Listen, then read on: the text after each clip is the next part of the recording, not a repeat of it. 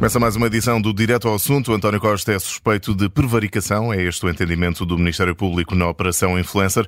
Vamos olhar para os desenvolvimentos deste caso com o antigo bastonário da Ordem dos Advogados, eh, Guilherme Figueiredo. A entrevista é conduzida pela Judite França, pelo Bruno Vieira Amaral e também pela Vanessa Cruz. Bem-vindo, Guilherme Figueiredo. Obrigada por ter aceitado tarde, o nosso obrigado. convite.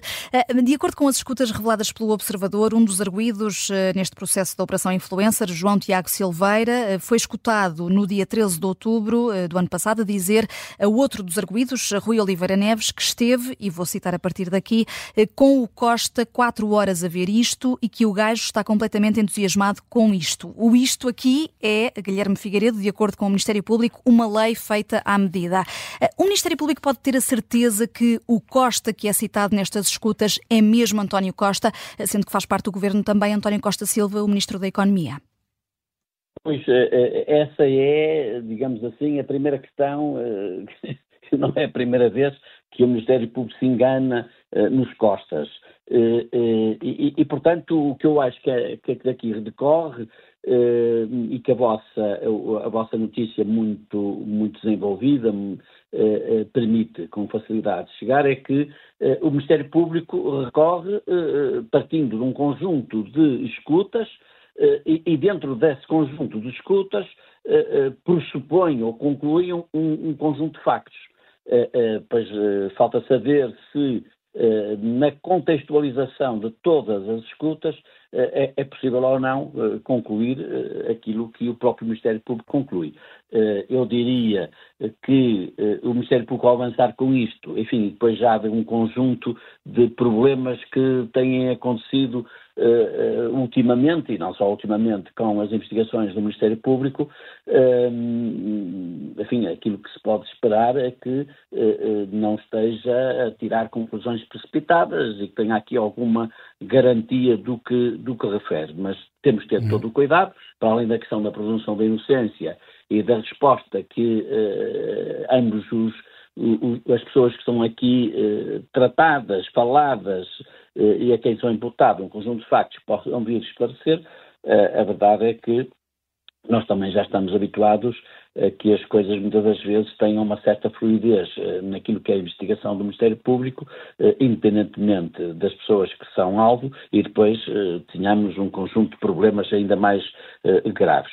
Mas daquilo que está referido, e que importa, acima de tudo, para quem nos possa ouvir, é que houve, de facto, um conjunto de conversas.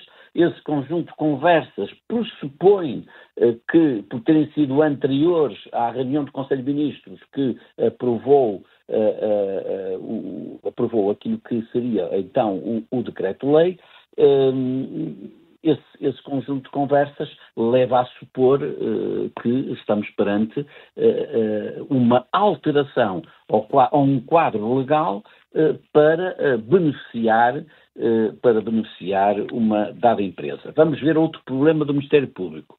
É que a flexibilização no âmbito que está aqui em discussão e, portanto, no âmbito do, licencia, do processo de licenciamento urbanístico, Uh, uh, poderia ter um interesse eventualmente nacional, um interesse uh, que seja fácil de justificar, que aliás parece que foi a justificação levada ao Conselho de Ministros, no sentido de que essa flexibilização era importante num país com muita burocracia, era importante para que as empresas não tivessem os problemas que têm, desde que estivessem cumpridos os pressupostos de, de, do, daquilo para que se destinava, portanto, para processos de licenciamento urbanístico eh, eh, eh, que estejam em causa e que tenham uma, um reconhecimento do, de, de interesse nacional. Ora bem, e, portanto, poderíamos dizer à primeira vista que esta questão primeira, do ponto de vista político, pode ser caracterizada ou poderia ser caracterizada como de interesse mesmo e, e por Tanto que a lei acabou promulgada por Marcelo Rebelo de Sousa ontem.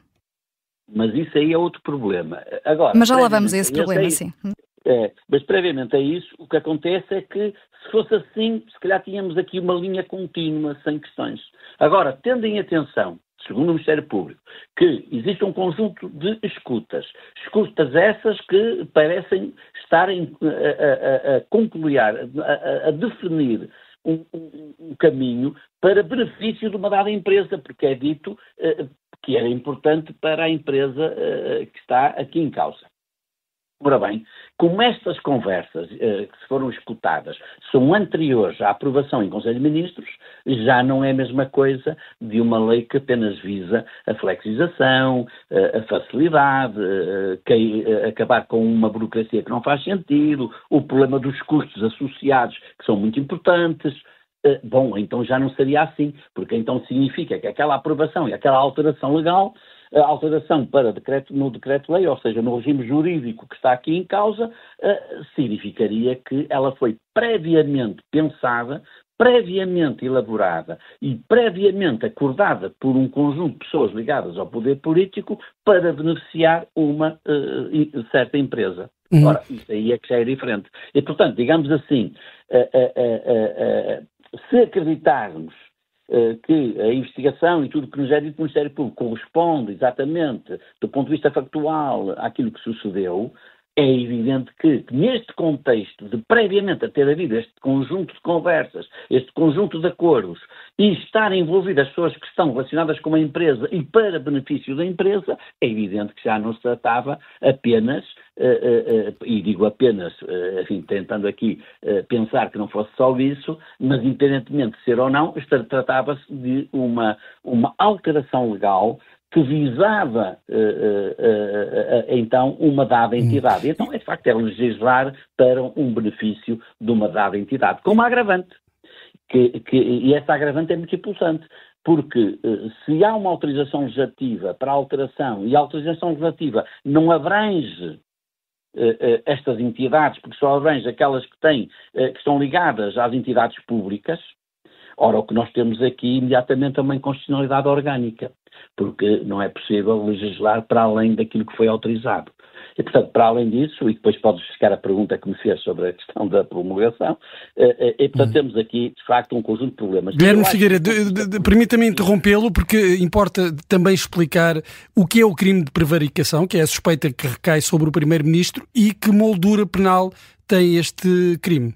Pois, é, é, é o, o crime de prevaricação que pode recair sobre um conjunto de pessoas daquelas que têm funções, porque o crime de prevaricação, como sabemos, é, é, é, e acima de tudo naquilo que tem a ver com os crimes de responsabilidade titulares de cargos políticos, o que é que sucede? Bom, o crime de prevaricação, no fundo, é alguém que tem uma função política, um cargo político, que de forma uh, intencional, não é? E, portanto, de forma intencional, tem um procedimento de para decisão uh, relativamente uh, a, uma, a um, um, conjunto de normas, a uma norma, um projeto, a um, a um regime jurídico, no sentido de, através dessa alteração, e, e, e, que só pode ser feita porque exerce uma dada função política, através dessa alteração, possa beneficiar ou possa prejudicar alguém. E, e, nesse caso, se tal o, este pressuposto factual for uh, estiver cumprido, nós temos aqui um crime de prevaricação com uma prisão que vai de 2 a 8 anos. Ora bem, é, é, é evidente que uh, percebemos logo, rapidamente, quais são as dificuldades que aqui tem. Em primeiro lugar, uh, o exercício de uma função de um cargo político, isso é fundamental. Em segundo lugar, ter absoluta consciência e intenção de beneficiar ou prejudicar um terceiro e, em terceiro lugar, eh, eh, fazê-lo através eh, de um, de, uma, de, um, de um procedimento, num processo que tenha a ver com aquilo que é o ordenamento jurídico, melhor dito, aquilo que são as leis que existem. Portanto, alterar, por exemplo, que é o caso, uma dada lei, no sentido de vir a beneficiar um, um, uma entidade qualquer pública, pública não, uma entidade privada. Uhum. E, portanto, este é o crime do ponto de vista político, quer dizer, o crime do ponto de vista da, da moldura penal já é grave, dois a oito anos não é uma coisa propriamente uh, simples, mas do ponto de vista político é grave, claro que é. Uh, uh, agora, como eu disse, temos aqui um conjunto de dados que o Ministério Público traz através do recurso, conjunto de dados esses que também tem um conjunto de, conclu de conclusões que, à partida, se forem demonstradas, poderão fazer concluir que há aqui um crime de prevaricação. Certo. Com outra, com outra, com outra nota que me parece importante. Relativamente ao ministro, a um ministro que está aqui em causa, eh, se calhar era fácil, se for verdade o que diz o Ministério Público e for possível essa prova, era fácil chegar lá. Relativamente uh, uh, a António Costa, portanto, caso ao Primeiro-Ministro, uh, ainda é preciso fazer aqui uma ligação, aquilo que nós chamamos, não é, e que as pessoas percebem, um, uma ligação, um nexo de causalidade entre aquilo que sucedeu e, e aquilo que é responsável da sua intencionalidade, portanto, tendo havido também a mesma intenção pelo Primeiro-Ministro. Vamos ver uh, uh, se uh, isso também não é uma outra dificuldade, porque vamos ver. O, o, o, projeto, a discussão no Conselho de Ministros, segundo a vossa magnífica notícia, é, é feita no, no, em Conselho de Ministros no sentido de eh, eh, eh, de dizer que o que está em causa não é benefício de nenhuma empresa, é o problema da flexibilização. Aliás, foram buscar um especialista nessa área para ajudar a fazer, o, enfim, a, escrever a norma que está em causa e, e isso permite que qualquer outro membro do governo diga, não, eu até entendo politicamente que é importante esta flexibilização, por isto e por aquilo e por aquilo outro. Bom, Agora, uh, uh, o que é que o Ministério Público vem uh, trazer para além disto? No sentido, se quisermos, relativamente ao Primeiro-Ministro, o que vem trazer é dizer esta nota que é, não, há uma conversa, e nessa conversa ele até estava entusiasmado, e, e, e, só que é preciso que aquilo que é identificado, que é o tipo, estejamos a falar daquele tipo e não de outro qualquer. É Estamos mesmo a chegar ao fim do nosso tempo, uh, Guilherme Figueiredo. Preciso lhe pedir uma resposta breve, mas há pouco Sim. deixamos para trás esta questão uh, da lei que foi aprovada em Conselho de Ministros há vários meses, só ontem é que foi promulgada pelo Presidente da República. Pode querer dizer que o Ministério Público estava à espera desta promulgação? Eu sei, porque repare, eh, eh, eu diria que a promulgação eh, da lei vale muito pouco para se concluir, quer dizer, vale sempre alguma coisa, mas não é o elemento central para se concluir, por exemplo, pela existência de um crime de prevaricação. A circunstância de ser aprovada em Conselho de Ministros e a circunstância de ter sido enviada para o, para o Presidente da República para promulgação, parece-me que essa é que é a nota fundamental. Depois, pode ter havido alterações ou não, por exemplo, o, o, o Sr. Presidente da República, que é um constitucionalista, pode ter ido ao lá. Há aqui uma inconstitucionalidade orgânica. A lei eh, que, que, que, permitia eh, legislar eh, não contém esta, este conteúdo e, e, o Governo alterar nesse sentido. E, portanto, teríamos uma promulgação vamos ver a, a, promulgação que foi, e já não teria lá isso. E a pergunta que podem pôr qualquer pessoa que nos ouve é: mas então aí já não há crime? Quer dizer, dentro dos pressupostos tipos do crime, haverá crime na mesma. Muito obrigada, eh, Guilherme Figueiredo, eh, pela análise e pelas explicações que deixou aqui no Direto ao Assunto. A propósito destes desenvolvimentos da Operação Influencer, António Costa é suspeito de prevaricação.